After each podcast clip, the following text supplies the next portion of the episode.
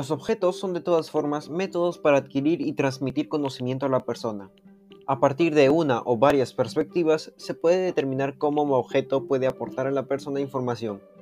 Si bien pocas herramientas materiales transmiten conocimiento con cierta facilidad, mientras que otras no, solo hace necesario otro punto de vista para poder determinar cómo la herramienta material puede presentarnos conocimiento. Cabe resaltar que ninguna herramienta te da información certera, todo objeto requiere puntos de vista diferentes como también un contexto para poder determinar el conocimiento exacto.